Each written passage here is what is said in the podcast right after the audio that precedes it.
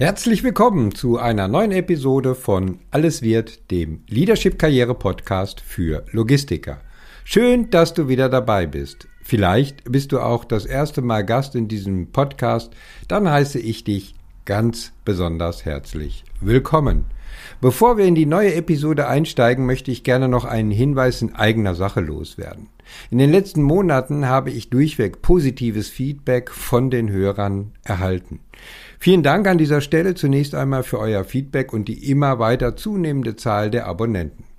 In einigen Gesprächen mit den Hörern habe ich jedoch auch immer wieder herausgehört, ob es nicht möglich sei, die Episoden auf circa 15 bis maximal 20 Minuten zu kürzen oder sogar einfache Impulsepisoden einzustreuen, wie es jemand ausdrückte. Naja, mit dem Thema Impuls-Episoden tue ich mir noch ein wenig schwer, aber ich werde versuchen, die Episoden noch kompakter zu gestalten. Eine Einschränkung gibt es jedoch. Bei den Karriere-Talks ist eine Kürzung nicht unbedingt äh, zielführend. Insofern werden die auch weiterhin etwas mehr deiner Zeit in Anspruch nehmen. Äh, by the way, in der nächsten Episode wird es nach jetziger Planung wieder einen Karriere-Talk geben. Aber zurück zur heutigen Episode. Ich möchte ein Thema aufgreifen, mit dem ich praktisch schon seit meiner gesamten beruflichen Laufbahn konfrontiert werde. Es geht um die Frage, wie oft sollte, wie oft darf man den Job oder besser gesagt den Arbeitgeber wechseln. Personen mit einer Verweildauer von zwei Jahren oder weniger wurden bis vor geraumer Zeit gerne als Jobhopper bezeichnet. Sie bekamen ja quasi einen Stempel aufgedrückt, sobald aus dem Lebenslauf die Wechselhäufigkeit erkennbar war, und zwar ohne die Gründe hinterfragt zu haben. Die Arbeits- und Marktsituation hat sich jedoch gewandelt. Auch Topmanager wechseln deutlich häufiger ihre Arbeitgeber als früher. Grund genug also, die aktuelle Situation mal genauer zu beleuchten und Antworten auf die Frage nach der optimalen Verweildauer in einem Unternehmen zu finden. Los geht's wie immer nach dem Intro. Herzlich willkommen bei Alles wird, dem Leadership Karriere Podcast für Führungskräfte aus Logistik, Supply Chain Management, Intralogistik und Materialfluss. Ich bin Christian Runke, dein Mentor und Coach für erfolgreiche Karrieregestaltung. Mein Credo? Ich mache aus Lebensläufen Logistikkarriere. Und in diesem Podcast dreht sich alles um deine Karriere und natürlich ganz besonders um deine Zufriedenheit im Job. Also, let's go! Lass uns mit einem Beispiel ins Thema einsteigen. Ich glaube, es ist jetzt circa drei bis vier Monate her, als mich ein Top-Manager auf C-Level-Ebene aus der Logistik fragte, wie meine Meinung äh, zu einem angestrebten Wechsel sei. Äh, zur Erklärung, damit du dir ein Bild machen kannst. Er hatte in den letzten zehn Jahren drei Arbeitgeber. Und zwar im Abstand von vier Jahren, drei Jahren und in der jetzigen Station, also seiner ersten auf Sea-Level-Ebene, das muss auch noch erwähnt werden, wiederum drei Jahre, in denen er jetzt aktuell dort tätig ist. Ähm, und er erwartete jetzt äh, in den nächsten Monaten ein Angebot zur Vertragsverlängerung, war sich aber nicht ganz sicher, ob das der richtige Weg für ihn ist. Ja, was sind zurück betrachtet auf die letzten zehn Jahre jetzt deine spontanen Gedanken dazu? Das würde mich jetzt wirklich interessieren.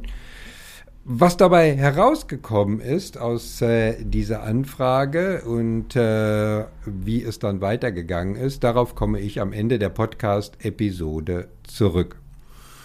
Ja, wie ist denn nun tatsächlich die aktuelle Situation? Welche Trends lassen sich erkennen? Die Verweildauer von Managern oder Managerinnen in Spitzenpositionen verringert sich deutlich.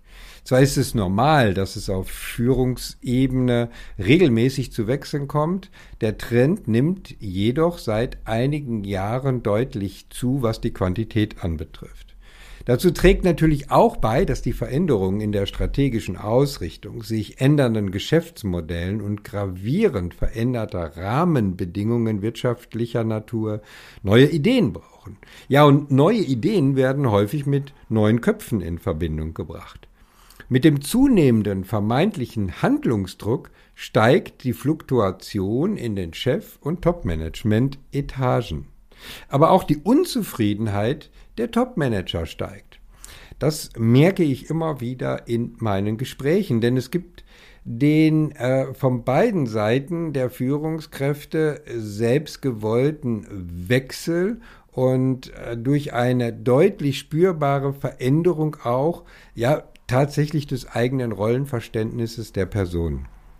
Die persönliche Flexibilität und auch der gewollte Grad der Selbstbestimmung haben heutzutage einen deutlich höheren Stellenwert als früher. So kommen zwei Entwicklungen quasi zusammen. Neue Vakanzen auf der einen Seite und zunehmende Möglichkeiten und Chancen zur Karriereentwicklung auf der anderen Seite. Beide führen dazu, dass die Verweildauer von Topmanagern sich in den letzten Jahren deutlich nach unten bewegt hat. Aber was ist jetzt der richtige Weg, fragst du dich vielleicht. Wie wirken sich kürzere Verweildauern in Positionen und Unternehmen auf die Fremdwahrnehmung, also die Wahrnehmung von anderen Personen, auf einen solchen Trend oder auch Verhaltensweisen aus? Tja, wenn du jetzt eine klare Antwort von mir erwartest, dann muss ich dich leider enttäuschen. Denn es gibt nicht die Pauschallösung, die Pauschalantwort oder die wirklich richtige Antwort auf diese Frage. Die Antwort lautet ungefähr so, wie wir sie von Juristen kennen. Es kommt drauf an. Es kommt äh, darauf an oder es kommt auf die jeweilige Situation an, die in der Vergangenheit zu den Wechseln äh, beigetragen hat. Was waren die Rahmenbedingungen? Was waren die Ursachen? Was waren die Beweggründe? Was waren die persönliche Motivation? Und damit kommt es darauf an, wie gut und überzeugend es gelingt, diese Wechsel zu kommunizieren. Denn eins oder über einen Punkt muss man sich im Klaren sein, man wird automatisch dann zu einem erklärungsbedürftigen Produkt und das macht die Sache auch immer schwieriger. Es kommt des Weiteren auf deine persönliche, berufliche, aber auch Lebenssituation an. Es hängt im Kern natürlich auch von deiner beruflichen Zielplanung ab. Du merkst, da kommen eine Menge Faktoren ins Spiel und die genannten sind nur eine kleine Auswahl. Die Faktoren sind tatsächlich so vielfältig wie die Menschen, die dahinter stecken.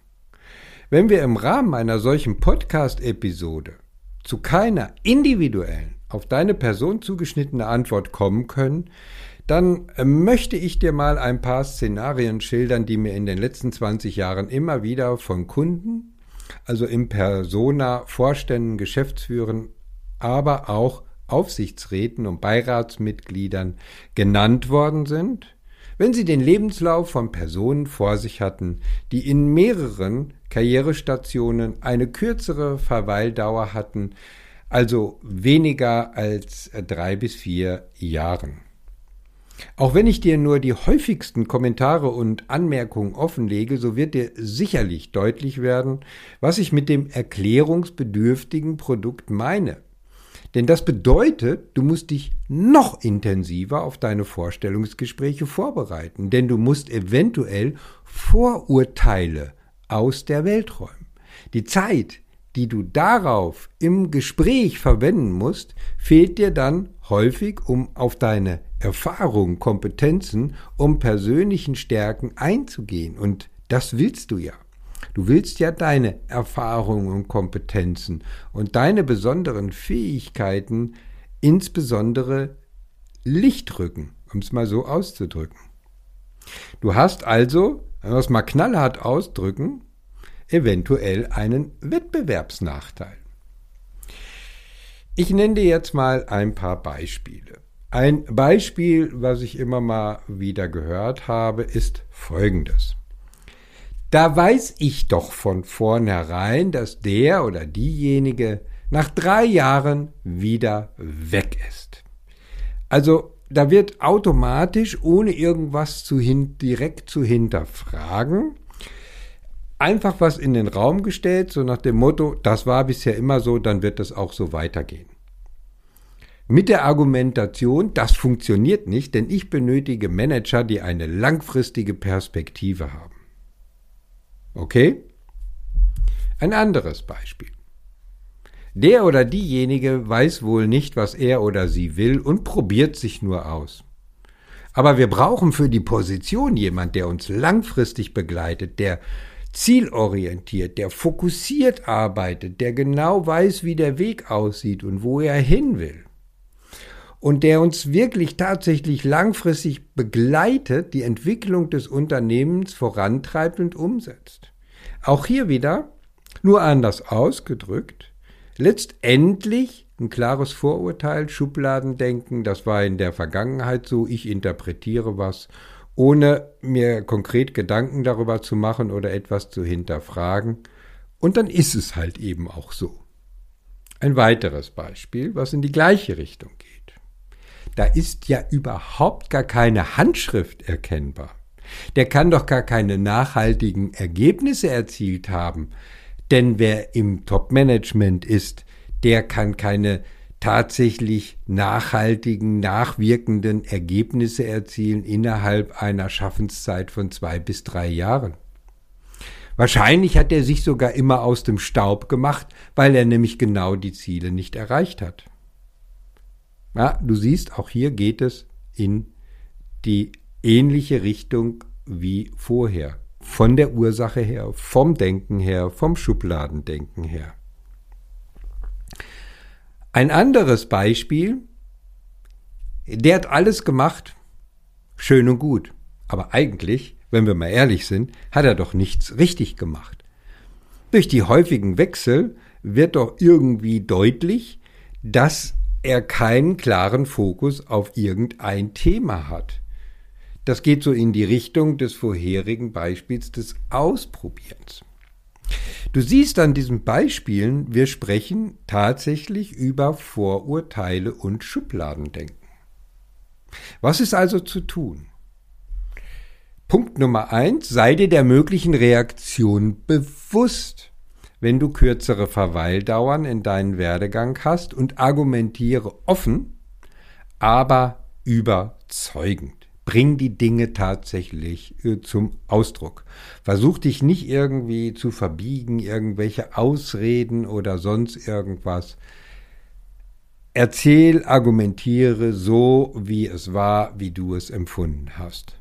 Punkt Nummer zwei. Überlege dir sehr genau, warum du jetzt einen Wechsel in Betracht ziehst und ob es sich wirklich um einen Vorteil für deine Karriereentwicklung handelt. Also mit der Reflexion auf die Vergangenheit hinterfrage, was erwartest du für einen Vorteil von einem möglichen nächsten Wechsel? Was bringt es dir für deine Karriere? Punkt Nummer drei.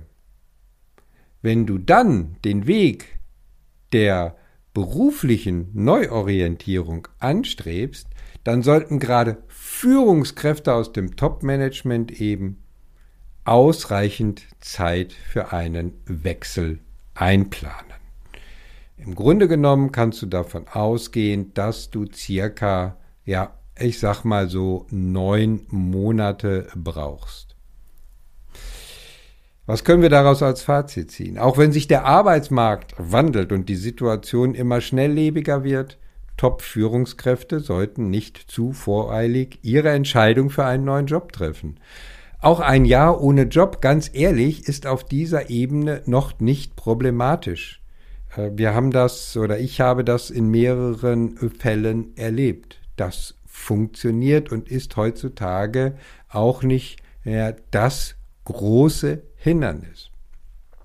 Auch wenn du da natürlich immer wieder mal auf Menschen treffen wirst, die bestimmte Vorurteile haben. Aber im Grunde genommen ist es kein Vorurteil, sondern wenn das eine Jahr zum Beispiel mit einem Sabbatical verbunden ist. Ganz ehrlich, ist es purer Neid. Im Schnitt, das habe ich schon gesagt, dauert es meistens so ungefähr neun Monate, bis meine Mentees mit Hilfe meines Next Level Career Booster Programms eine neue Wunschposition antreten. Es ist also empfehlenswert, sich lieber etwas mehr Zeit für die Suche zu nehmen. Ich stelle aber auch fest, dass dies gerade für Manager und Managerinnen aus der Top-Level-Ebene besonders ungewohnt ist, da sie ihre Aufgaben immer zügig und strukturiert erledigt haben wollen. Am Ende ist jedoch die Dauer der beruflichen Umbruchssituation nicht das Wichtigste. Es wird zukünftig viel entscheidender sein, den richtigen Job im passenden Unternehmen gefunden zu haben, als irgendeine Managementposition möglichst schnell einzunehmen. Kommen wir nochmal zurück auf die Ausgangsfrage des äh, C-Level-Managers, die ich am Anfang erwähnt hatte. Ich habe ihm geraten, nichts übers Knie zu brechen, sondern seine aktuelle Situation zu nutzen, um seine eigene Karrierestory in der aktuellen Position weiterhin zu schärfen. Zu schärfen durch eine ganz besondere Kompetenzspezialisierung und diese auch in der Kommunikation nach außen zu nutzen. Stichwort LinkedIn. Zur Begleitung dieses Weges arbeiten wir jetzt im Rahmen eines Executive Coachings zusammen. Wenn auch du herausfinden willst, ob eine neue berufliche Herausforderung zum jetzigen Zeitpunkt oder in naher Zukunft der richtige Schritt für dich sein könnte, dann lass uns gerne darüber sprechen. Ich biete dir ein unverbindliches Karriereorientierungsgespräch an. Gemeinsam schauen wir dann, welche Entscheidung zu deiner weiteren beruflichen Planung passt. Auf der Webseite christian-runkel.de slash Termin suchst du dir den für dich passenden Termin für ein Karriereorientierungsgespräch aus oder schreib mir einfach eine Mail oder noch besser, kontaktiere mich über LinkedIn. Die Links und alle weiteren Informationen zur Kontaktaufnahme findest du in den Shownotes auf meiner Webseite oder auf meinem LinkedIn-Profil. Ich verabschiede mich jetzt mit einem herzlichen Be Branded und ich freue mich, wenn du bei der nächsten Karriereshow wieder dabei bist. Bis dahin, denk daran, deine Career Brand macht den Unterschied. Dein Christian Runkel.